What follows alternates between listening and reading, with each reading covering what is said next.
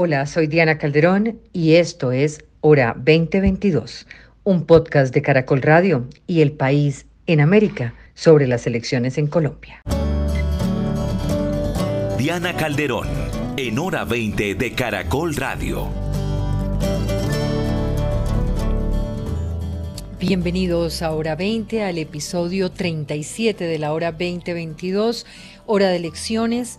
Un gran debate hoy para hablar con ustedes, los jefes de las cuatro campañas a la presidencia. Debatiremos sobre la visión de país, qué representa para cada una de las candidaturas que acompañan. Hablaremos de los últimos días que quedan, del balance de los últimos meses de trabajo, de los aciertos y desaciertos antes de llegar al 29. William Ospina, jefe de debate de la campaña de Rodolfo Hernández, de la Liga de Gobernantes Anticorrupción. Gracias por estar con nosotros y muy buenas noches. Buenas noches, Diana. Muchas gracias por la invitación. Guillermo Rivera, jefe de debate de la campaña de Sergio Fajardo, de la coalición Centro Esperanza. Buenas noches también. Eh, buenas noches, Diana. Es un gusto estar aquí en Hora 20. Un saludo a los, eh, colegas, además de las otras campañas, y a los oyentes. También con nosotros Alfonso Prada, que es el jefe de debate de la campaña de Gustavo Petro por el Pacto Histórico. ¿Cómo me le ha ido? Muy, muy bien, Diana. Muy agradecido por la invitación y muy agradable este panel de jefes de debate. Le tengo un poco de miedo, pero aquí vamos a... no creo, no creo, no creo. que todos son muy inteligentes y muy agudos. Luis Felipe Nao, jefe de debate de Federico Gutiérrez por el equipo por Colombia. Diana, a usted, a, a los otros jefes de debate y por supuesto a todos los oyentes, un fuerte abrazo y gracias por estar acá. Muy bien, pues vamos a hacer un poquito de, de contexto para nuestros oyentes. El reloj cada vez queda menos tiempo. En el exterior los colombianos ya empezaron a votar, algunos ya terminaron. Así que ya no queda sino el camino de esta semana para las presidenciales del 2022. Ese día se definirá si hay una segunda vuelta entre dos figuras que mayor votación obtengan o si alguno de los candidatos logra ese 50% más uno de las votaciones. El pasado fin de semana fue de emociones para todos los candidatos, pues se marcó el cierre de sus campañas con plaza pública llena. En el caso de Gustavo Petro habló de sus amenazas, alertó de un nuevo golpe a las elecciones. Federico Gutiérrez en Medellín dijo que se sentará con los candidatos una vez llegue la presidencia. Rodolfo Hernández les habló a través de una videollamada a quienes lo acompañaban en pie de cuesta. Sergio Fajardo cerró su campaña en el occidente de Bogotá.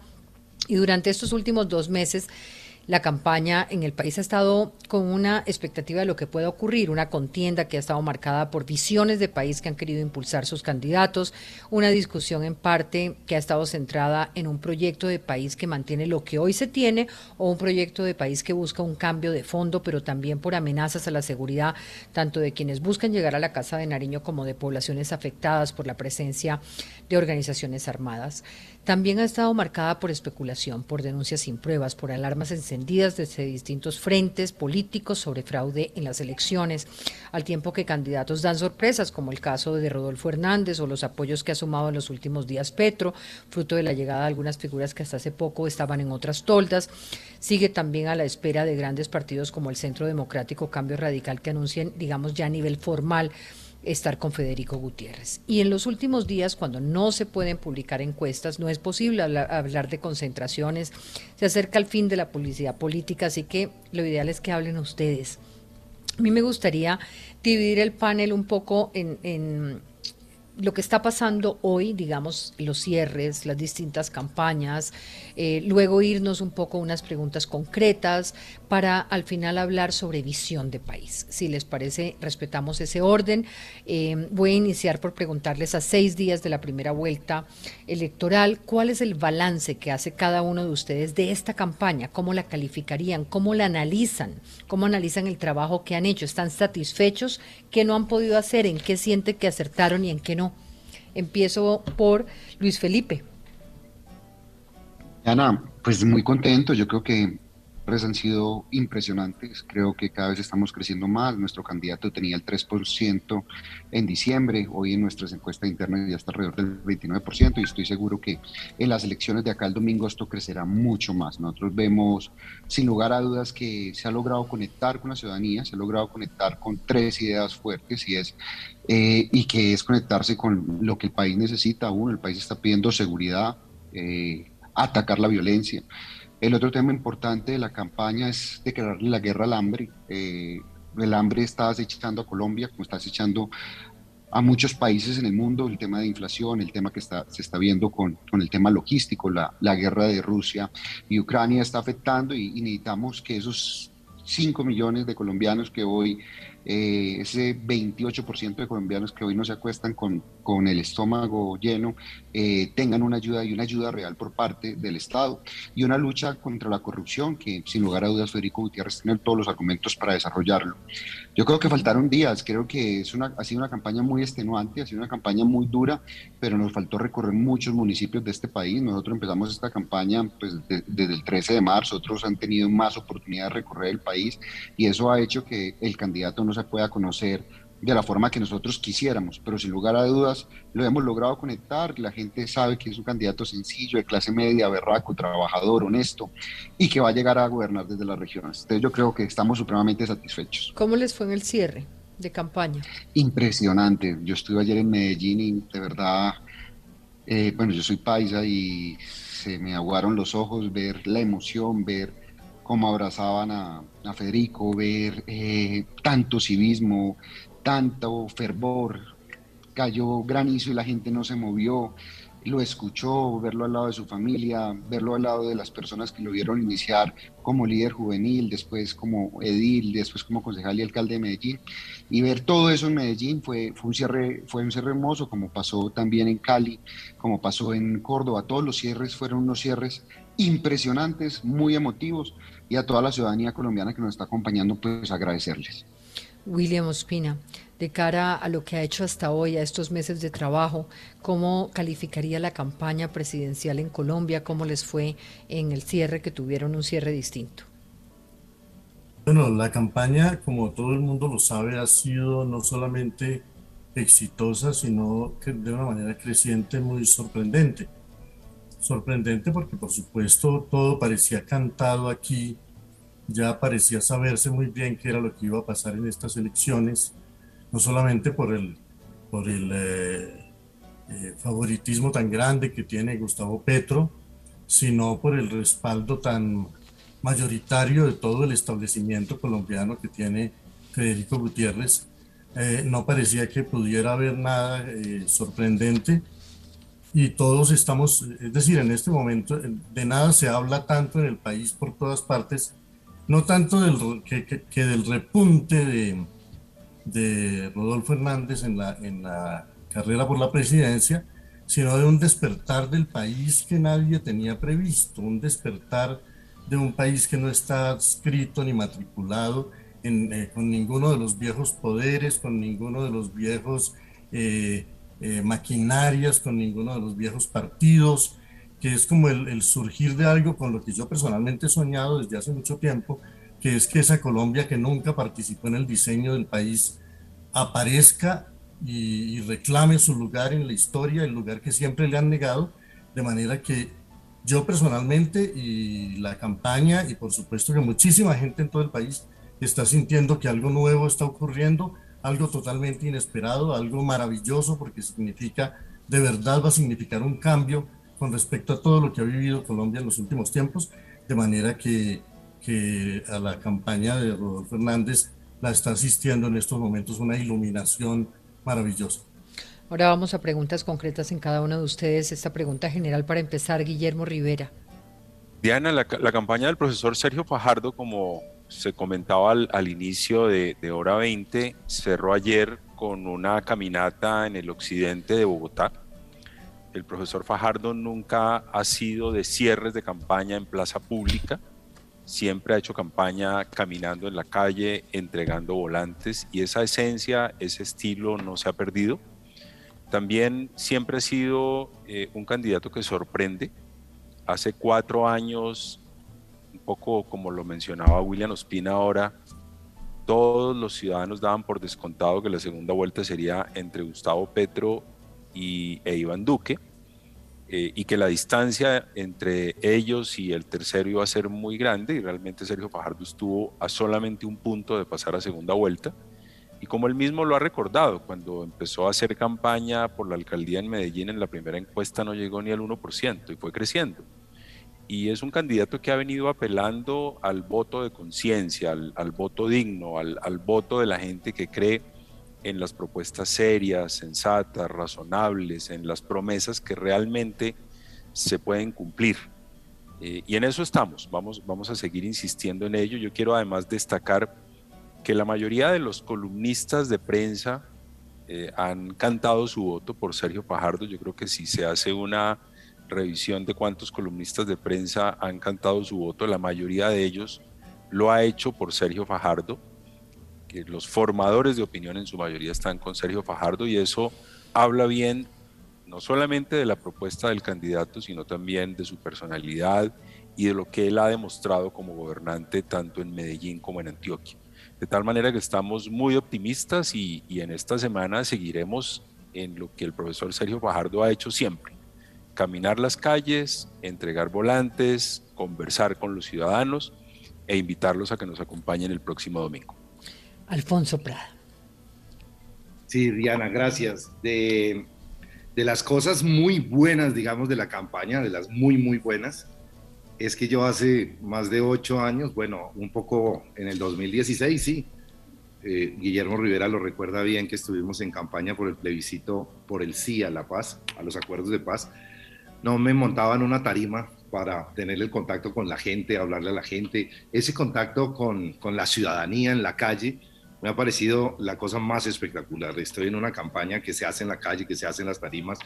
Y Gustavo Petro despierta, igual que Francia Márquez, un especial cariño, una especial pasión de la gente, gran esperanza. Y estar en contacto con eso me ha llenado de una energía maravillosa. Yo creo que esta campaña del cambio, esta campaña por la paz de Colombia, esta campaña le ha llegado a la gente, se ha conectado con la ciudadanía y obviamente me ha permitido llegar a dialogar con gente en Puerto Asís, me ha permitido llegar a, Plato Magdalena o a Pibijay en el Magdalena o a Yopal en el Casanare, obviamente aquí en Bogotá, en, en Sogamoso, en Duitama.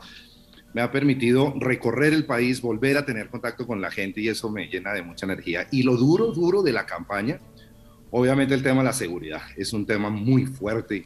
Digamos, los operativos de seguridad han sido, han sido realmente, pues, pocas veces los he visto yo en, la vida. Y eh, pues, soportar todo este tema de las falsas noticias, de la agresividad de las redes, eh, las amenazas eh, que se desprenden mucho de la intervención tan cínica del gobierno en la política, momentos duros del propio presidente Duque, del general Zapateiro, momentos realmente muy agresivos y obviamente también duro todas estas dudas que se generan en, en el proceso electoral mismo. Arranquemos por ahí, arranquemos por ahí y, un poco para todos eh, con preguntas concretas, Alfonso. ¿Por qué, sobre qué bases parte el candidato Gustavo Petro para hablar de un golpe a las elecciones este martes y o de una suspensión o una de una cancelación? ¿Cuáles son las pruebas para afirmar algo así? Entendiendo pues de dónde vienen, entendiendo lo que usted ha planteado, eh, entendiendo la desconfianza que pudiera tener la campaña frente a los comentarios que pudo hacer Zapatero en su momento. El gobierno ha dicho que frente a ese hecho con no hay ninguna posibilidad. Y es una realidad que no hay posibilidades de suspensión. Entonces, ¿por qué hace la campaña? Eh, ¿Por qué generar un clima de amenaza, de fraude, de golpe a las elecciones, de suspensión? ¿Por qué impulsar ese discurso sin pruebas? Criticando usted lo que está criticando de otro lado. Claro, Diana, es que la cosa no es eh, sin soporte. Usted y los panelistas aquí como, como colegas no me dejarán mentir de lo difícil que fue la campaña ahora, el 13 de marzo, y la forma como el conteo de, o el preconteo de las mesas no correspondió con el escrutinio. Los diseños de los formatos E14 que pusieron en mucho riesgo. Pero eso es un tema. Otro tema es decir que va a haber un golpe y una suspensión ahora. Pero usted me pregunta, Diana, y yo le estoy respondiendo con mucha claridad, de dónde salen las dudas que tenemos y por qué nos atrevemos a plantear. Porque venimos de dudas muy delicadas en el proceso electoral que afectaron particularmente al pacto histórico, al nuevo liberalismo, tenemos también certeza de cómo hubo, tenía la misma posición en, los formatos E14 y también se desaparecieron muchos votos que solamente lograron aparecer en el escrutinio con jueces de la República a bordo. Y eso llena de mucha desconfianza. Después de eso viene Diana. Eh, voy a leerle un trino y después le digo quién es el autor porque aquí resume bastante bien, digamos, la desconfianza que se genera. Sergio Araujo dice que la posesión del registrador fue ilegal. María Fernanda Cabal anuncia pruebas sobre contratación de la registraduría que pone en riesgo las elecciones. Pastrana pide a Duque deshacer el golpe de Estado que ya está caminando.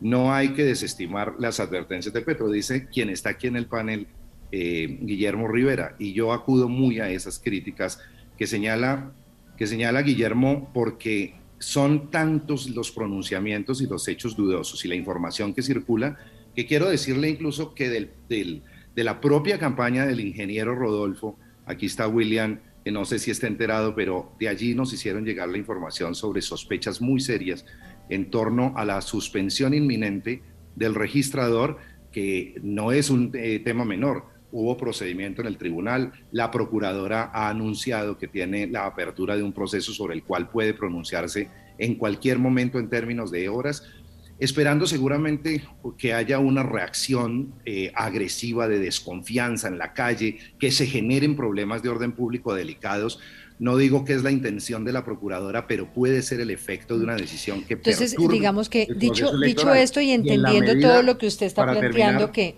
que usted plantea una desconfianza por lo que ocurrió en el proceso del 13, una serie de informaciones no probadas, porque ojo, lo de María Fernanda Cabal ya se sabe hoy que allí hubo unas imprecisiones en esas informaciones. todas son probadas. No, no, no, no, no. Lo que ella dijo, eh, lo que ella dijo de la empresa, espéreme, Alfonso, lo que ella dijo de la empresa auditora eh, se comprobó que no era así.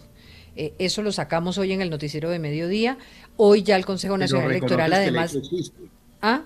Y que reconoces que el hecho existe y que han generado un ambiente. Claro, pero para eh, lo que le quiero decir es que posiblemente ustedes, y no nos vamos a quedar en esto, sino para salir de este momento, posiblemente ustedes reciben esa información ayer, ven estos trinos, asumen estos trinos como verdades absolutas eh, y hoy en el, el, ejercicio informativo que hicimos no hay, no hay tal eh, investigación o, efecto en la empresa auditora de la que hablaba la doctora María Fernanda Cabal.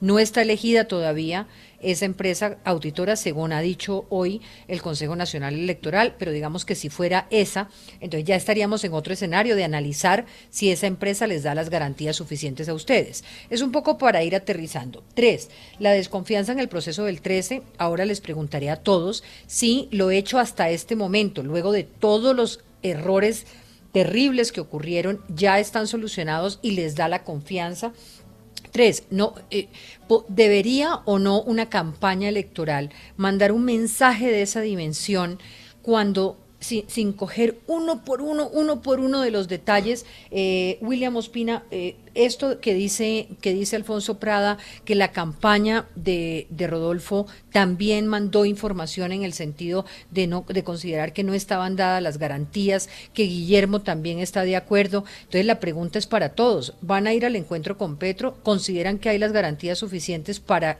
llevar a cabo el proceso electoral el próximo domingo? ¿No están dadas esas garantías? Gente incluso de, que, se, que apoya a Federico Gutiérrez entonces también habla mal del sistema electoral. Y en medio de todo eso, ustedes siguen haciendo campaña, con lo cual creen en el proceso o no. ¿O cuál es la posición de cada uno acá? Mi posición es, es esta. Yo creo que, por supuesto que este gobierno es capaz de todas las torpezas imaginables, pero creo que tal vez de esa no, porque sería una torpeza demasiado grande la de suspender las elecciones en este momento.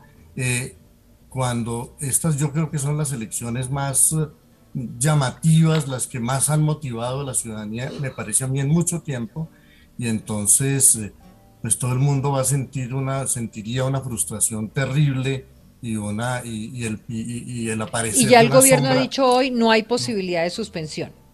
No le conviene, por supuesto, al gobierno, no creo que le convenga a nadie, y por supuesto que el candidato Rodolfo Hernández trata de no formar parte de ese clima de crispación y de tensiones y de acusaciones eh, terribles con las que a veces rodean las campañas en estos momentos finales en que todo parece al borde pues, del precipicio.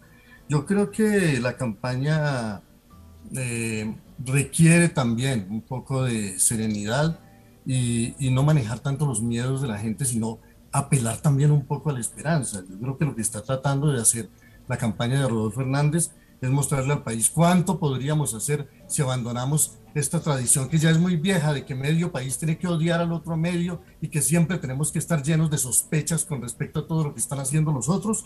Yo creo que más bien hay que creer en la posibilidad de, de pasar la página y de comenzar una época nueva en este país. Ahora vamos a los puntos. Guillermo Rivera, usted ha participado en, en, esta, en este clima, ambiente de desconfianza frente a la legitimidad que pueda dar el sistema electoral colombiano al resultado. Eh, sí, Diana. Yo puse el trino que leyó Alfonso, lo puse esta mañana, porque eh, he visto las publicaciones de las personas aludidas en, en ese trino el fin de semana, Sergio Araujo dijo que él había entregado pruebas de que el registrador se había posesionado sin cumplir los requisitos de ley, que se las había entregado a la Procuraduría. María Fernanda Cabal esta mañana anuncia una rueda de prensa en, el curso del día en, el, en la que anunciaría irregularidades de contratación que pondrían en riesgo las elecciones.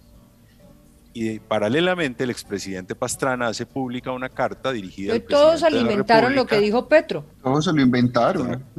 no, no, no. Todos alimentaron lo que dijo Petro porque las personas que están apoyando a Federico son las primeras que, que lo dijeron, doctor Henao. Pero hay una coincidencia, Diana, y es que todas las personas que pusieron esos trinos están apoyando a Federico Gutiérrez y son personas cercanas al gobierno. Entonces, cuando uno ve esa cantidad de publicaciones que no son de cualquier militante del Centro Democrático o de la coalición Equipo por Colombia, sino una senadora de la República, un expresidente, un empresario muy cercano al expresidente Uribe, poner eso, bueno, uno dice, algo está pasando. Entonces, si vale la pena no desestimar, que fue mi trino, no desestimar las advertencias y un poco auscultar qué es lo que está ocurriendo. Bueno, las declaraciones del gobierno sin duda dan un poco de tranquilidad, pero también es necesario decir que el gobierno no, no es fuente de credibilidad, al menos para nosotros, porque el gobierno cuando empezaron el proceso de modificación de la ley de garantías, no, no, lo hizo el gobierno, lo hicieron un grupo de parlamentarios, el gobierno poco se hizo el de la vista gorda y luego sancionó la ley con la que suscribieron billonarios contratos en plena época electoral. Hemos visto lo que ha dicho Zapateiro, hemos visto al presidente de la República controvirtiendo con las propuestas de uno de los candidatos. Entonces son tantas cosas que es inevitable poder pensar en, la posibilidad de que algo se esté fraguando y a una semana de las elecciones eso es gravísimo. Luego, un poco mi... fraguando para... fraguando, eh, que, aquí, la, aquí la pregunta es, muy interesante. ¿Fraguando para favorecer a quién? Porque cuando las denuncias vienen de todos los lados, entonces... Entonces, si las denuncias vienen del Centro Democrático, las que estamos mencionando, que además son validadas por usted que está en el centro, que además llegaron también algunas dudas de la campaña de Rodolfo y que Petro recoge todo esto y anuncia eh, un riesgo para el proceso ese día. Entonces, esto es, se está fraguando para favorecer a quién. A, mí lo que me parece es que se está generando un ambiente para no reconocer resultados, para no reconocer resultados. Pero entonces, es mi lectura, claro, y para no reconocer, claro, ahí va, ahí va el, mi el señor registrador no tiene legitimidad, como el señor registrador eh, no cumplió requisitos para posesionarse, como la firma de la auditoría internacional, la contratación de ella eh, fue irregular, entonces todo eso... Entonces todo esto le sirve a cualquiera que pierda. exacto, cualquiera que pierda, no nosotros, por supuesto, no, no estamos en esa actitud, pero entonces el que pierda o algunos de los que pierdan van a poder decir, aquí hubo algo raro, aquí hubo algo fraude, hubo algo que tiene que ver con fraude y restarle legitimidad a los resultados, que es igualmente grave, ¿no? Muy bien. Doctor Henao, ¿cree Federico Gutiérrez en las denuncias de las personas que incluso lo, que lo apoyan y que son las que lo están planteando? Diana, lo primero, una parte del Centro Democrático también está apoyando al señor Rodolfo Hernández. Dos, el doctor, eh, el señor Federico Gutiérrez desmintió eh, en público, en revista Semana, al señor de, de, Valledupar y dijo que no está de acuerdo con él. Entonces tampoco dice que esté en la campaña. Tres, yo creo que esto fue un show que se está montando para que acá alguna parte desconozca elecciones. Nosotros no estamos en ese, en ese plan. Yo creo que fue un show y estaban buscando que los otros candidatos de payasos salieran a montarse el show a Petro y Fajardo salió a decir que no, Rodolfo Hernández salió a decir que no y eh, Federico Gutiérrez salió a decir que no. Eso es tan ridículo como cuando decían que el mundo se iba a acabar cuando fuera el año 2000 o tan ridículo que cuando, cuando Duque dijo que Venezuela se iba, el régimen iba a acabar en unos minutos o, o estamos esperando que mañana martes haya un golpe de Estado como lo anunció Gustavo Petro. Ninguno de esos tres temas. Ahora, hay unos elementos, doctor Henao, hay, hay unos elementos, doctor Henao, objetivos eh, por fuera, digamos, de lo que podría constituirse en estrategia de campaña o discurso eh, mentiroso, como lo quiera usted llamar. Mi pregunta aquí, y, además ustedes son los llamados en darle la tranquilidad eh, a esos electores a los que les piden el voto, es, ¿qué requerirían? ¿Qué, dirían ustedes, cada uno de ustedes como jefes de esas campañas? ¿Qué les daría tranquilidad para ir al proceso electoral el domingo? creyendo en el sistema electoral y dándole la seguridad a la ciudadanía que van a reconocer el resultado. O sea, ¿qué se, qué se requiere hacer en estos días que quedan para tener la tranquilidad de que el resultado que va a surgir de ese proceso es un resultado legítimo? Legítimo en términos de lo que el sistema como está puede darle a Colombia y le ha dado históricamente con las, teniendo en cuenta obviamente las desconfianzas generadas con lo que pasó el 13 de marzo. Entonces, empiezo por usted. ¿Qué necesitaría la campaña de Federico Gutiérrez para sentirse plenamente tranquilo? Diana, nosotros lo que estamos pidiendo es a los organismos de control en Colombia, los veedores internacionales y nacionales, que estén muy atentos a las elecciones. Si nosotros vemos que los veedores nacionales e internacionales muestran que este proceso fue un proceso transparente, y eso es lo que estamos pidiendo, acompañamiento.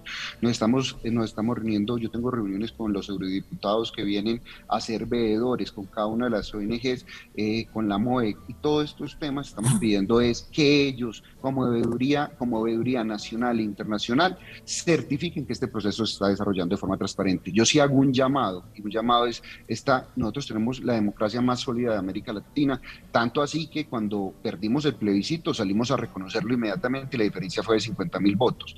Eh, nosotros lo único que ha logrado Alexander Vega es, como usted lo dijo, unificar al país, es el único que lo ha unificado, el que no polariza tanto la izquierda, la derecha y el centro, están señalando que no genera la, que él que él está legitimado, pero la democracia no está legitimada. Nosotros lo que pedimos es que sus veedores acompañen el proceso. El gobierno ya salió a decir que eh, era imposible que separara el proceso electoral. Entonces nosotros creemos que con estas veedurías y con el acompañamiento de los jueces, que son parte fundamental en este proceso electoral, las elecciones van a dar de forma tranquila el próximo domingo. Doctor Prada, ¿qué requiere la campaña de Petro? ¿Qué hay que hacer en estos días que quedan para lograr creer en el sistema? Básicamente no llenar de inestabilidad el sistema electoral colombiano. Nos parece que una suspensión a estas alturas de la vida no aporta absolutamente nada diferente a inestabilidad. ¿A quién van a poner ahí? ¿En qué condiciones llega la persona que, que supuestamente van a nombrar en reemplazo de una posible suspensión o destitución del registrador? Me parece que ahí, ahí tiene que tener cuidado el gobierno y la Procuraduría en ese tema. Lo segundo es que me parece realmente desafortunado de la registraduría no haber contratado ya el software de carácter internacional que permite... La auditoría del software. La, auditoría del software de escrutinio, correcto, que es otro software. Es la auditoría que va a permitir tener controles sobre posibilidades de debilidad en la cadena del voto, porque cuando se está Evitar lo que ocurrió el 13 no solamente eso, ojalá fuera eso solamente, Diana, pero es que cuando se activan determinados mecanismos dentro del proceso del conteo electoral digitalizado, se pueden disparar lo que llaman unas pistolas que disparan los votos para una u otra campaña. Lo que hace este software es controlar en el escrutinio que no haya ninguna trampa ni fraude electoral. ¿Qué necesitamos de parte del gobierno? Que deje de intervenir cínicamente en política. ¿Qué necesitamos adicionalmente del gobierno y la policía y la fiscalía? Que desaten una gran campaña en territorio, con retenes, para poder intervenir la plata de la compra de votos, que judicializan y meten a la cárcel a la gente que está ya en operaciones en la calle. Eso es lo que necesitamos. Y naturalmente que el escrutinio sea acompañado sin ningún tipo de traba por nuestros 100 mil testigos electorales. Va a haber un testigo por mesa observando a nombre de la campaña de Gustavo Petro cada uno de los conteos que se, o del preconteo que se hacen para garantizar una cadena adecuada de conteo y de custodia que lleve al escrutinio adecuadamente los, eh, los eh, votos. Y adicionalmente, coincido con la necesidad de abrir completamente el acompañamiento internacional. Hemos, hemos también desplegado una gran, un gran trabajo de contacto internacional con todos los organismos que están y que están llegando diariamente a Colombia para que se desborden en territorio a acompañarnos a cuidar estas elecciones. Muy bien. William Ospina. Yo francamente no entiendo que, le dediquemos tanto tiempo a hablar de una cosa tan, tan eh, incierta, tan poco comprobada. Cuando no, a, mí me, a, mí me, a mí me disculpa, ya vamos a hablar de país, pero es que resulta que eh, nadie va a ser legítimo si estas condiciones no se dan. El resultado electoral no tiene legitimidad. Por lo cual es importante saber qué esperan las campañas. Diana, pero nadie ha demostrado que, que esa crispación que están tratando de formar obedezca realmente a un plan. En realidad, si estamos aquí es porque vamos a hablar de lo que está pasando realmente en el país y no de lo que está pasando en la mente de algunas personas y en los miedos o las zozobras que algunas campañas puedan tener. Yo creo que aquí lo que está ocurriendo es un hecho importante en términos de que esto no va a ser, esto no son unas elecciones cualquiera. Yo personalmente estoy convencido de que lo que está... Está tranquilo con, con lo que el sistema puede dar ese día. Estoy, estoy convencido de que aquí la única manera de superar la tradicional tendencia a hacer fraude, tanto en el conteo de los votos como en la compra de votos, como en la manera de hacer política, es creer en otra manera de hacer política, que es la que en estos momentos Rodolfo Hernández está proponiendo, sin dinero prácticamente, sin alianzas politiqueras, apelando solamente a la ciudadanía, sin llegar debiéndole el poder a nadie. Y eso sí me parece que es una transformación histórica de del mecanismo electoral corrupto que siempre hubo en Colombia, que no era necesariamente el del conteo de los votos, sino de la manera como se compran, de la manera como se arrean eh, electorados, de la manera como los politiqueros hacen alianzas entre ellos. Deme usted el milloncito de votos que tiene, venga para acá. Ya, ya vamos a hablar, ya voy a... perdóname, yo termino eh, esta pequeña parte de mi exposición porque han hablado mucho rato de un tema que a mí me parece secundario y me parece que los temas centrales no se tocan. Entonces yo quiero solamente decir esto. Aquí estamos apostándole a otra manera de hacer políticas, sin alianzas politiqueras y sin estar tan angustiados por los votos que van a robarse, no robarse, porque si hay un despertar ciudadano verdaderamente grande, algo grande va a ocurrir. Muy bien, ya vamos a ir a la visión de país de Rodolfo Hernández. Me gustaría, Guillermo Rivera, ¿con qué quedaría tranquilo la campaña en términos del sistema electoral? Nosotros más que del sistema electoral tenemos, o bueno, además de las reservas frente al sistema electoral, tenemos muchísimas reservas frente al comportamiento del gobierno, que son demasiadas las, eh, las eh, exhibiciones que ha hecho el gobierno de violar la ley, empezando por el presidente de la República.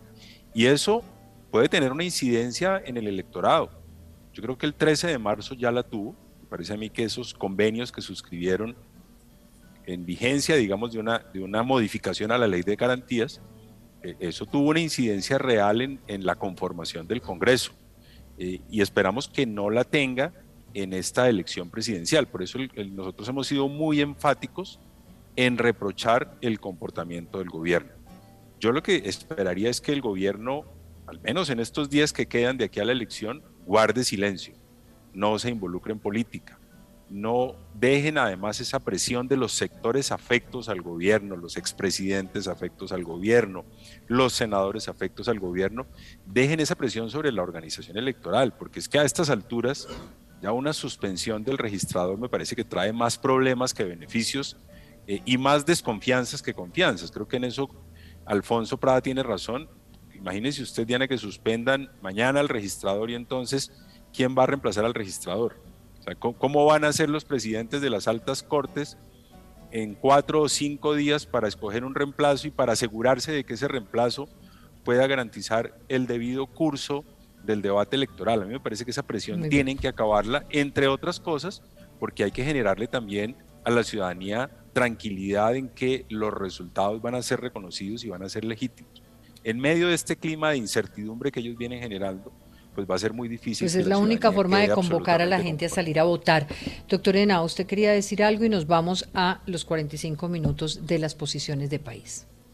Que nosotros también estamos en contra de todo lo que pasó con la ley de garantías. Una de las personas que está apoyando a Federico Gutiérrez como David Luna fue el encargado de mandar eso ante la Corte Constitucional. A mí lo que me sorprende de mis excompañeros de, de gabinete es que han atacado mucho ese tema, pero las alcaldías de Bogotá fue, y Medellín fue donde más se contrató con esa ley de garantías. Y dos, eh, el, el exministro Guillermo, cuando fue ministro, presentó ante el Congreso de la República, y acá lo tengo en mi mano, una ley también para modificar la ley de garantías. Entonces, somos muy fuertes eh, en salir a criticar al gobierno y nos lo indican a nosotros cuando nosotros fuimos los que demandamos la ley de garantías y no se acuerdan de lo que hicimos en el pasado. Yo acá tengo la ley estatutaria, que él sí la presentó bien, como una ley estatutaria, no como este gobierno que la presentó como una ley ordinaria, la modificación de la ley de garantía. Eso sí me parece gravísimo. Doctor William Ospina, pero, usted hablaba ahora... tener una pequeña réplica, Diana, frente a lo que acaba de decir. Por favor, 10 segundos, porque si no se nos queda el debate en esto. No, es que, que creo que hay que destacar lo final que él dijo, es que nosotros presentamos una propuesta para poder implementar el acuerdo de paz, pero como ley estatutaria, que debía pasar por la Corte Constitucional, que antes de pasar por la Corte Constitucional... Que modificaba la ley de garantías. claro, me voy, me voy a la construcción de país con el perdón de ustedes. ¿Cuál es el este proyecto de país que la campaña que ustedes representan tiene? Me gustaría con mucha claridad, ¿cuál es esa visión de nación que usted decía ahora, doctor William Ospina, de construcción de país que tiene su candidato Rodolfo Hernández? Usted dice que eh, están de alguna manera reclamando un lugar en la historia. Sí, yo siento que aquí hay un sector considerable de la población colombiana que no ha tenido ninguna participación en el diseño de la nación, en el diseño de las instituciones, en el manejo de la cosa pública. Este ha sido un país que está en manos de una politiquería que, se pierde en este tipo de discusiones como las que yo he escuchado aquí esta noche y que no habla de los grandes problemas de se nos está perdiendo, se nos está perdiendo su sonido. Siempre son los pequeños problemas de la eh, bueno, y los grandes temas de la, de la sociedad no se tocan.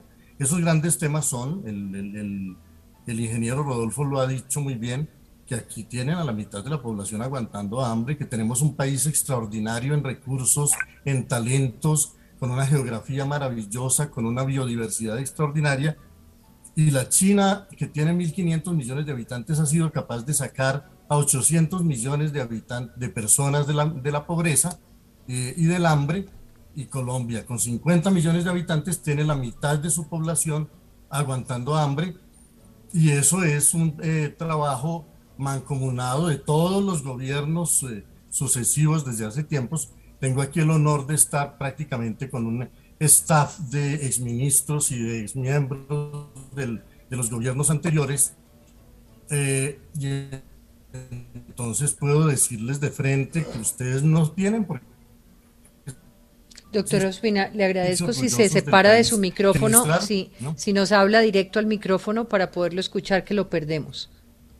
Bueno, entonces lo que quiero decir es que Colombia permitió la destrucción de su agricultura, permitió la destrucción de su proyecto industrial, eh, quedó desde hace 30 años exclusivamente en manos de unas cuantas exportaciones eh, eh, de, la, agroindustria y de la exportación de los, de los recursos naturales. Hemos vuelto a la economía extractiva del siglo XVI y Colombia no ha sido capaz de construirse un proyecto de nación ¿Y cómo se lo imagina, cómo, cómo se imagina solucionar estos problemas el, el candidato Hernández? Pues bueno, lo primero que hay que hacer es reconstruir la agricultura colombiana. Colombia podría alimentar este continente, ¿no?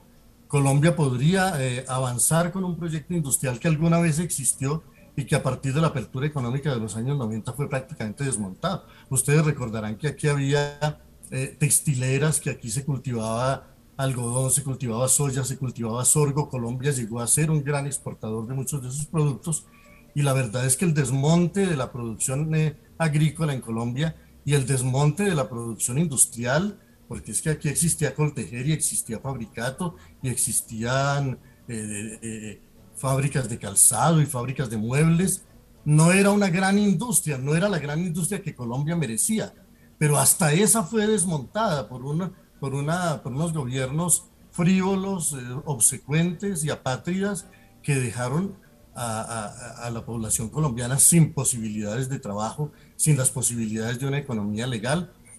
¿Y qué pasó? Pues que se precipitó el país a depender de la, de la, de, la economía ilegal, porque aquí se habla mucho de enriquecimiento ilícito, pero este es un país que no permite el enriquecimiento lícito, ¿no? Y de eso han sido parte, con el perdón de todos ustedes, todos los que han gobernado el país hasta hoy. Y eso lo sabe la gente y en estos momentos está despertando la conciencia de que no podemos seguir, además de seguir gobernados por ese mismo staff de de funcionarios que lo han hecho tan mal y que tienen al país en una postración como la que tienen, no, sino que, que ya es hora de que otras personas entren. Yo estoy muy orgulloso de ser aquí el único que no ha tenido participación en gobierno alguno y que estoy de alguna manera hablando en nombre de una ciudadanía indignada que quiere que esto cambie. Pero representa a un candidato que sí ha gobernado y que gobernó en Santander y que sí ha tenido la y que tiene cosas que mostrar y que tiene cosas muy importantes que mostrar y que todo el mundo ha reconocido en, esa, en esa ciudad. Ya que usted me hace esa acotación, tengo que poderle responder enseguida. Sí, pero era para hacerle, de los gobernantes, por favor, siga con para, para hacerle la pregunta, porque en este país si, si hay un respeto profundo por usted, usted lo sabe, de todos nosotros, por sus letras, por el conocimiento profundo que tiene de esta nación, no deja de sorprender, tengo que decirle, que apoya a un candidato que de todas maneras está imputado por la Fiscalía General de la Nación por interés indebido en celebración de contratos. No está juzgado, pero está imputado. Eh, lo acusan de haber directo, perdóneme, voy a terminar porque sí, está acusado de direccionar y presionar el otorgamiento de un contrato de 336 millones. Está, ha sido señalado por muchas personas de maltrato de género. También ha sido una persona que ha demostrado una profunda ignorancia en conocimientos del país, y usted lo sabe también, doctor Ospina. Yo no lo estoy cuestionando a usted, pero sí tengo que poner sobre la mesa que el candidato que usted apoya, frente al cual usted hace una lectura muy válida del país, de muchísimos años de, dificultades, de errores, también de aciertos, eh, hoy se erige con un gran porcentaje en las encuestas pero yo me pregunto si usted realmente cree que esa persona tiene las condiciones para gobernar a Colombia. ¿Puedo responderle? Claro que sí. Bueno, creo que, creo que ha demostrado como alcalde de, de Bucaramanga que saneó las finanzas, que verdaderamente corrigió un problema de corrupción gravísimo y eso lo demostró, lo demuestra la propia ciudadanía de Bucaramanga. Si ustedes miran dónde tiene el mayor apoyo el candidato Rodolfo Hernández es precisamente en la región que gobernó durante cuatro años. ¿Qué demuestra eso? Que la ciudadanía no quedó insatisfecha de lo que él hizo. Creo que él hizo una transformación histórica de la manera de gobernar allí. Así que no es fácil que ustedes lo asimilen con cualquier otro gobernante que ni siquiera no, que no puede mostrar un proceso de saneamiento de las finanzas como el que él hizo allí. Si, es, si eso lo, lo autoriza o no para gobernar al país es algo de lo que podemos hablar pero de lo que yo puedo decir es que a veces tiende a descalificarse a la gente, ¿no? Le hace usted una pregunta súbita a alguien en, una, en medio de un tumulto y dependiendo de lo que él respondió, ya usted juzga cuál es el grado de conocimiento que esa persona tiene y eso me parece frívolo, eso no me parece suficiente.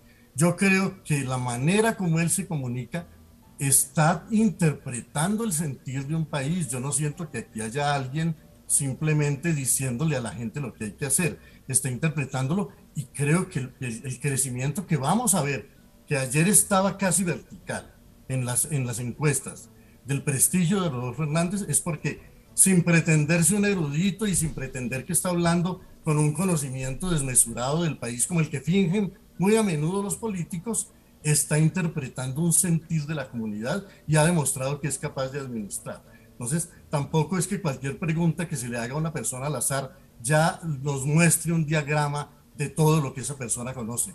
Yo que he estudiado el país y que tengo, he escrito muchos libros y siento que no soy un ignorante, cuando lo escucho hablar, siento que estoy hablando con alguien que sabe, que interpreta y que es capaz de enfrentarse a veces con mucha vehemencia a poderes muy vanidosos, muy pretenciosos que tienen el país en la ruina.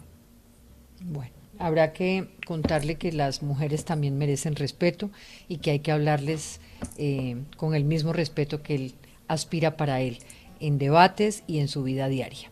Pero entendemos su posición. Ya regresamos, vamos a una pausa.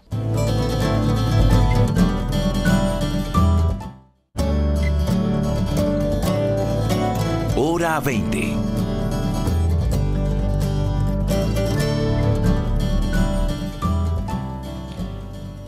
Regresamos en hora 20, jefe de debates de las campañas, William Ospina, Guillermo Rivera, Alfonso Prada, Luis Felipe Henao. Quisiera preguntarle por su candidato, doctor Henao, la visión de país, ¿es la continuidad del gobierno Duque? Y si no es la continuidad del gobierno Duque, ¿en qué se diferencia? Tengo para usted varias preguntas sobre su candidato. Claramente eh, no es la continuidad del gobierno Duque. Nosotros no vamos a hacer trizas el acuerdo de paz, creemos en el acuerdo de paz, votamos por el sí decididamente. Eh, creemos que el gobierno ha tenido errores fundamentales, perdió tres años de gobierno, por ejemplo, con las objeciones de la JEP, cuando lo que había que hacer es a través del proceso de paz y el concepto de paz, hacer las transformaciones sociales que necesita este país. Nosotros creemos que hay que darle además un, trabajo muy importante y en lo que, vamos, en lo que nos vamos a enfocar es en luchar contra, contra la desigualdad. Uno de los problemas más grandes que tiene Colombia es que nuestra desigualdad es estructural y tenemos que llegar al gobierno a hacer un nuevo acuerdo social y social tiene que trabajar con con todo el sector productivo en hacer un proceso de redistribución y generar un proceso de redistribución que sea solidario y, con condiciones de eficiencia para enfrentar el nuevo mapa de riesgos que tiene el país. ¿Cuál es el nuevo mapa de riesgos del país? Una pandemia que descubrió que teníamos una clase media supremamente frágil. Una pandemia que, que hizo que solamente el 66% de los colombianos pudieran llegar eh, por la noche a tener tres comidas al día. Una pandemia que nos demuestra que sí hay que hacer reformas para que haya una mayor movilidad social y por eso dentro de nuestros temas más importantes es aumentar el ingreso solidario de 4 a 5 millones de, colombianos, tener matrícula gratuita para eh, estratos 1, 2 y 3 en la universidad, que eso genera movilidad social, hacer transferencias eh, monetarias efectivas que permitan sacar a las personas de la pobreza y no generar una pobreza eh, para todos. Y yo, yo eh, recojo lo que dice el Nobel de Economía, Amartya Sen, donde, donde señala y sostiene que es preferible optar por un cambio gradual factible y, pragmático, remediando injusticias del entorno que deben quedarse, que uno quedarse generando y llamando solamente la indignación. A la indignación llamaron Venezuela, a la indignación llamó Perú y a la indignación llamó Chile y ahí están esos países. Yo creo que como lo dijo, como lo dijo Ricardo Ávila, este fin de semana hay que hacer procesos donde la productividad del país no se ve amiguada. Nosotros no vemos en los empresarios los enemigos, nosotros vemos en los empresarios los socios para generar y atacar el gran problema estructural que también tiene Colombia fuera de la pobreza y el hambre y la desigualdad, que es la informalidad, a través de empleos que, y unas reformas estructurales en materia pensional y en materia de empleo, poder seguir adelante. Este gobierno cometió demasiados errores, perdió tres años enormes en esos errores. Doctor Henao, eh, en sus trinos, en repetidas declaraciones, han dicho que hay que vencer el odio que se ha propagado. ¿Cómo se vence ese odio cuando desde la campaña de Federico Gutiérrez se ha dicho que Petro es de la primera línea, lo han tratado de criminal, han dicho que tiene alianzas con grupos ilegales? ¿Es posible acabar el odio con discursos que generan más odio? Nosotros, nosotros eh, lo que hemos llamado, como lo ha llamado también la, campaña de, de, Gustavo Petro y como también lo dijo el tiempo el domingo tenemos información y denuncias de comunidades donde en ciertos sectores del país, grupos en el margen de la ley, como lo pasó con alias Chiapas, eh, ordenó votar por, dicho candidato. Yo creo que el odio, ¿cómo se vence? Dejando la despolarización. Yo lo decía hoy en un trino, hay que dejar hay que ser fuerte en los argumentos y, no, hay que, no hay que atacar a las personas, hay que buscar un discurso de unión. La gente lo que está buscando es cómo se va a atacar la pobreza, cómo se va a generar más empleo, cómo se va a desarrollar eh, y cómo se va a atacar eh, todo el tema del hambre en el país y cómo se va a dar seguridad. Eso es lo que está buscando el país. Yo sí hay en términos de seguridad, Sí, perdóneme, en términos de seguridad y, y, una de las razones por las cuales entiendo que usted llega a la campaña es un poco por esta búsqueda de Federico de llegar un poco más al centro. Algunas personas dicen que es más de derecha que la derecha. Eh, ¿Qué tranquilidad podrían tener los estudiantes que protestan? ¿Qué tranquilidad podría tener la ciudadanía en términos de una autocrítica por parte de Federico Gutiérrez en el accionar de una fuerza armada eh, cuando se equivoca, eh, cuando no hay respeto, como ha ocurrido en muchos momentos de este gobierno por la protesta? y él ha hecho comentarios que validan precisamente esos momentos cuestionables? Miren, lo más importante es que el agosto, cuando lleguemos al poder, se va a crear todo un grupo élite para diálogo social. Diálogo social con los indígenas, diálogo social con los afros, diálogo social con los jóvenes. El gran problema de este gobierno es que este gobierno siempre fue eh, de, que reaccionó reactivamente y no proactivamente. Lo que hay que llegar es al problema, hablar con cada una de las comunidades y prevenir las protestas. Las protestas son válidas, serán eh, eh, protegidas por el gobierno. Es un derecho constitucional y un verdadero liberal, como es Federico Gutiérrez, tiene un límite y ese límite se llama la constitución política y la ley. Y eso es lo que vamos a llegar a, respetar. Nosotros no vamos a llegar ni a modificar el Banco de la República, ni a acabar con, con las instituciones. Lo que hay que, lo que necesita en este país es, por el contrario, fortalecer la institucionalidad. Y vamos a, fortalecer la institucionalidad desde el diálogo. Y vamos a llegar con un proceso totalmente preventivo en materia de diálogo. Hacia, eso vamos eh, eso es lo que vamos a trabajar nosotros. Guillermo Rivera. ¿Cuál es la visión de país de Sergio Fajardo y por qué, según los resultados de encuestas, no ha logrado conectar ese centro? ¿Por qué no ha podido hablarle al centro, a, una Colombia que se declara 60% de centro? Eh, Diana, yo empiezo por decir que Sergio Fajardo demostró, siendo alcalde de Medellín y gobernador de Antioquia, que es un hombre honesto, que es además un gobernante que transforma realidades, transformó Medellín, fue el alcalde pionero, el, primer alcalde alternativo, el alcalde que derrotó a las estructuras políticas de la ciudad y fue un buen alcalde. Y luego como gobernador de Antioquia ocurrió algo similar. Por lo tanto hay, digamos, una experiencia demostrada, hay probidad. Eh, es una persona que además sabe unir, es una persona que sabe conciliar, es un dirigente que escucha y la visión de país que él tiene es una visión que le apuesta a la educación como una herramienta de transformación, de movilidad social, de construcción de igualdad de oportunidades. Tiene una visión de largo plazo. No se trata solamente de resolver los problemas inmediatos, que de hecho hay que resolverlos, sino también de tener una visión de largo plazo. Eh, es además una persona que cree en el pluralismo, es una persona que se ha comprometido a implementar integralmente el acuerdo de paz, apoyó el, el, acuerdo de paz, apoyó el sí en el plebiscito y se ha comprometido a culminar la implementación integral del acuerdo de paz. Tiene además propuestas económicas muy serias. Eh, ha, planteado de cara al país que hay que hacer una reforma tributaria, que se necesitan más recursos para lograr cumplir con los compromisos de inclusión social que tiene el Estado colombiano para reducir la pobreza. Eh, y, es, y es un candidato que además ha insistido mucho eh, y lo ha demostrado en la práctica en una nueva forma de hacer política. Yo decía al inicio de, de este programa que él no está acostumbrado a hacer cierres multitudinarios de campaña, que está acostumbrado a hacer política hablando en la calle con la gente.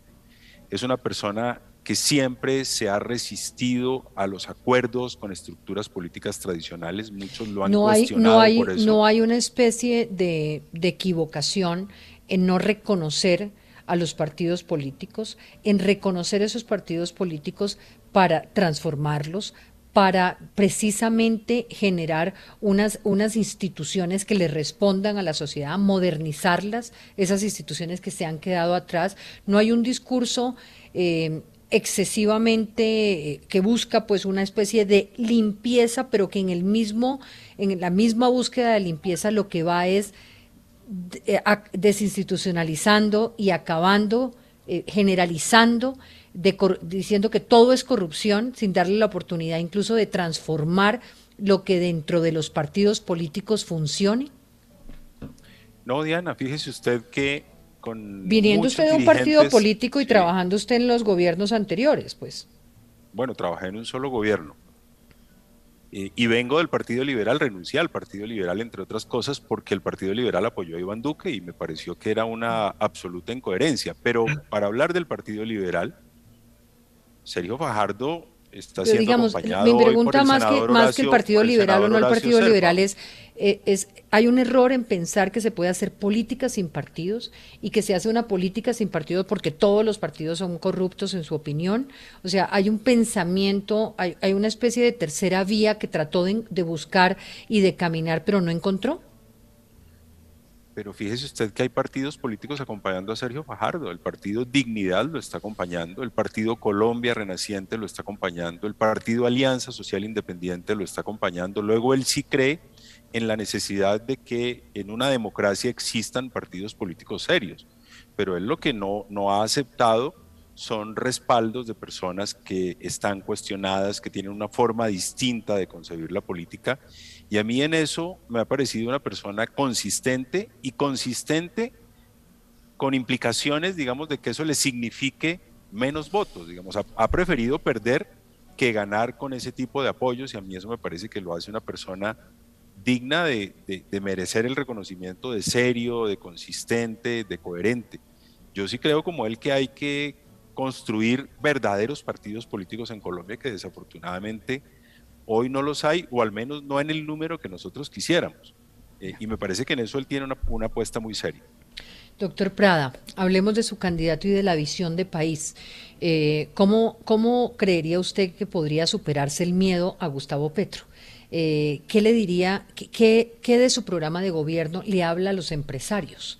¿Qué de su programa de gobierno le garantiza una estabilidad a quienes han trabajado y han construido hoy eh, decentemente lo que tienen? Eh, hace poco incluso los trabajadores de las empresas de petróleo eh, querían poner una tutela porque ven vulnerada la posibilidad de trabajo si hay un cambio radical en ese modelo económico que rechaza el extractivismo. ¿Cómo, cómo es esa Colombia que se imagina Gustavo Petro? Gracias, Diana. Comienzo con la primera pregunta. ¿Cómo eliminar miedos? Es derribando las mentiras, derribando las mentiras. No vamos a expropiar a la gente, ni al tendero ni al taxista, como lo han dicho.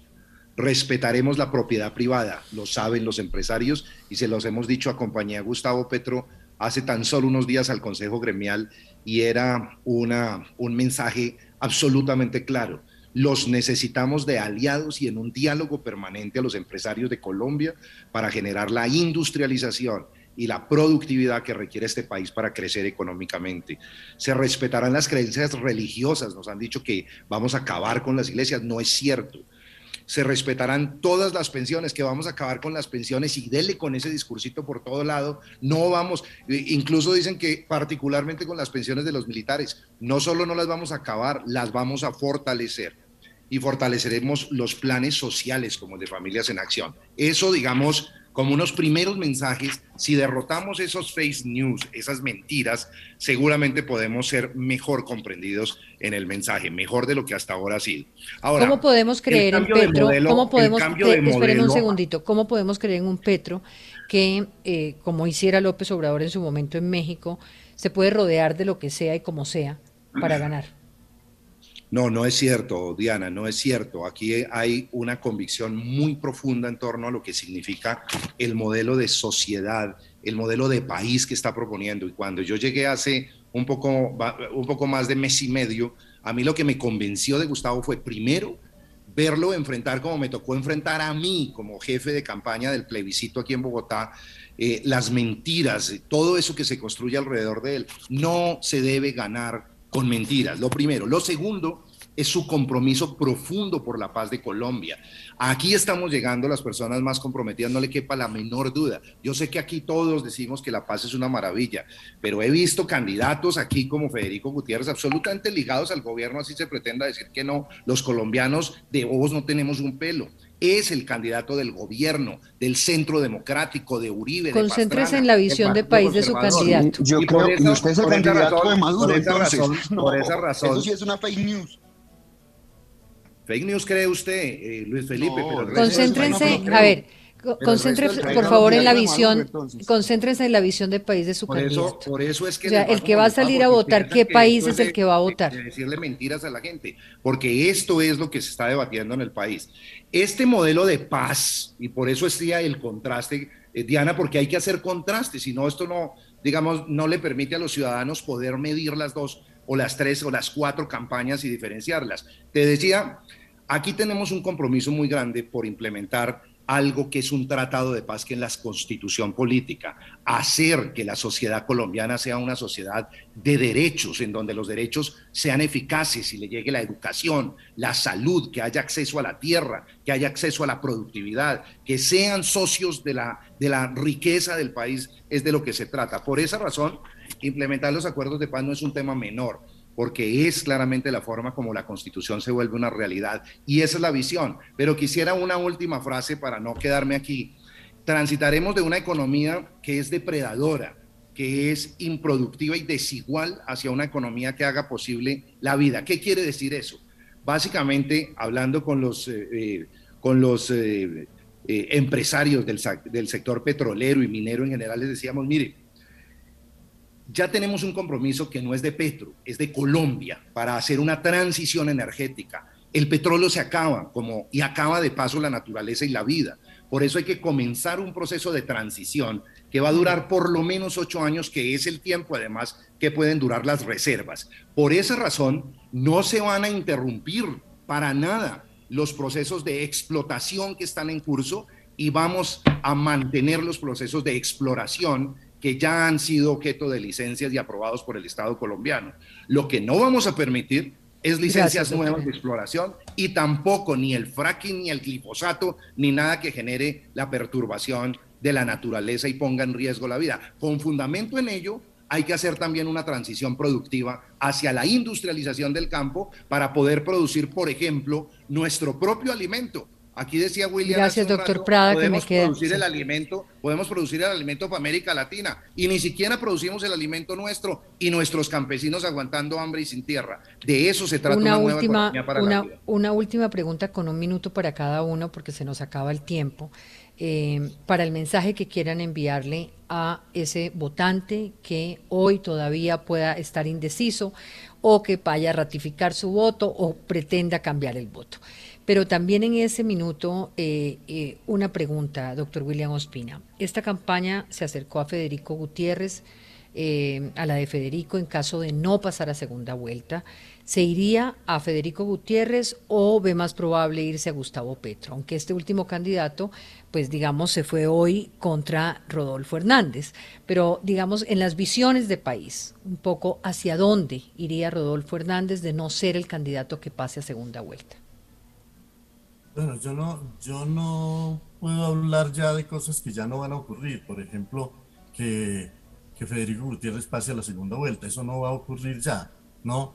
Eh, ya lo que demuestra la tendencia, y no quedan sino seis días, es que Federico Gutiérrez no va a estar en la segunda vuelta, ¿no? Entonces, lo que se va a definir aquí, a mí me parece que eso va a ser muy interesante, es que por primera vez dos, dos visiones de, un, de una transformación radical del país se le van a proponer a la sociedad colombiana. La visión de Petro y la visión de Rodolfo Hernández y la sociedad colombiana va a escoger cuál de las dos la convence más y, la verdad es que todos sabemos que Petro tiene ganas de cambiar unas cosas, a veces no eh, eh, se contradice en algunas otras y a veces no tiene claro un orden de las prioridades, pero despierta demasiadas resistencias y le va a ser muy difícil abrirle camino a sus proyectos por Rodolfo Hernández despierta muchas menos resistencias, tampoco viene a cambiarlo todo, tiene un sentido de las prioridades y sobre todo interpreta profundamente al país, a la Colombia profunda que está despertando y pronto vamos a ver qué tan grande es la Colombia profunda. Doctor Luis Felipe Nao, su mensaje y también si no llegara a pasar a segunda vuelta, hace unos días Miguel Uribe decía que la figura del exalcalde de Bucaramanga le resultaba importante y hasta determinante. ¿Buscarían acercarse a esta campaña y tener alianzas? No, nosotros estamos seguros que vamos a pasar la segunda vuelta. El país ha conocido eh, las propuestas de, de, los otros dos candidatos. El único candidato que no tiene propuestas populistas es Federico Gutiérrez. Como vuelvo y repito, como lo dijo el analista Ricardo Ávila, estas propuestas eh, populistas lo que generan son inquietudes eh, en toda la inversión en Colombia, subirían la inflación, acabar con el petróleo pasaría de 9 mil pesos a 22 mil pesos el galón, aumentaría el precio del gas. Uno equiparar a carboneros y a petroleros con narcotráfico es declararle la guerra a al sector formal. Nosotros vemos en el empresario a un amigo, en la herramienta para superar la pobreza. Federico Gutiérrez cumplió el 98% de su plan de gobierno.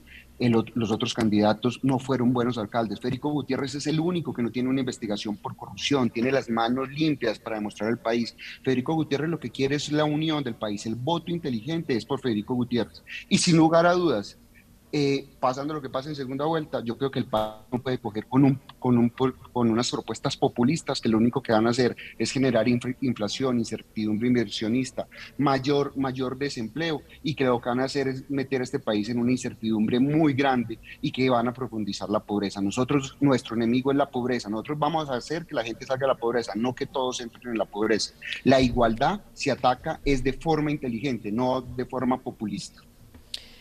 Guillermo Rivera, 30 eh, segundos, qué pena, se nos acabó el tiempo y 30 segundos para Prada. Un último mensaje. La gente, la gente normalmente dice Fajardo es el de las mejores propuestas, pero las encuestas no lo favorecen. Si Fajardo es el de las mejores propuestas, hay que votar por Fajardo. El voto es la oportunidad que tienen los ciudadanos para expresarse. La mayoría, de los columnistas de opinión, la mayoría de los formadores de opinión han destacado que Fajardo es el de las mejores propuestas, que es el candidato más serio. Y ese tipo de reflexiones de gente muy bien informada, de gente librepensadora, deberían también persuadir a los ciudadanos. Así que yo invito a los ciudadanos a que acompañen con su voto al mejor candidato, al que tiene las mejores propuestas, que es Sergio Fajardo, que es además el candidato que le apuesta en serio a la educación como una herramienta de transformación de este país. Doctor Prada. Pues yo me dirijo a los colombianos en este momento que nos escuchan. Sé que están llenos de incertidumbre, muchas veces de odios, de miedos. Yo los invitaría a la esperanza, al cambio. El cambio y la esperanza en esta campaña claramente lo dicen todas las encuestas que lo dan como presidente en primera y en segunda vuelta. Lo representa Gustavo Petro y Francia Márquez como candidatos que han sufrido la violencia en carne propia y que son capaces de conectarse con los jóvenes, con las mujeres, con los mayores, con todos los colombianos. Aquí hay una opción de cambio cierta, un cambio tranquilo, profundo por el bienestar de todos los colombianos. Yo solamente quiero pedirles a ustedes, primero darles las gracias por estar, por aceptar todas las preguntas. Eh, William, usted conoce este ejercicio, lo lo ha mirado desde otros puntos, sabe que este es nuestro ejercicio hoy está en otro punto, donde además en buena hora tener una cabeza como la suya también metida en todo el escenario de, la escogencia democrática, aunque tenga tantas dudas como las que le expresé. Eh, yo lo único que les pido es contribuyan un poquito cada uno a que hagamos la pausa. Hoy lo decía en el noticiero del mediodía, nosotros también como medios de comunicación, que esta semana sea una semana para que la gente por lo menos entienda todos tenemos que hacer un esfuerzo porque sepa cuál es el país por el cual va a votar. Esa persona a la que le va a depositar el voto, cuál es el país que quiere construir, que se imagina construir. Eh, a ver si dejamos un poquito el ánimo tan altivo y empezamos a, contar un poquito en qué consiste eh, lo que están proponiendo. Son cuatro años los que vienen. Eh, quienes hoy son oposición podrían pasar a gobernar y quienes están gobernando podrían seguir gobernando y de nosotros depende un poquito de, darle luces ¿no? a, quienes tienen que tomar una decisión frente al voto. Una feliz noche a todos. Muchas gracias, Diana. Muchas, gracias, y un saludo a todos. gracias, Diana. un saludo a todos. Buenas noches.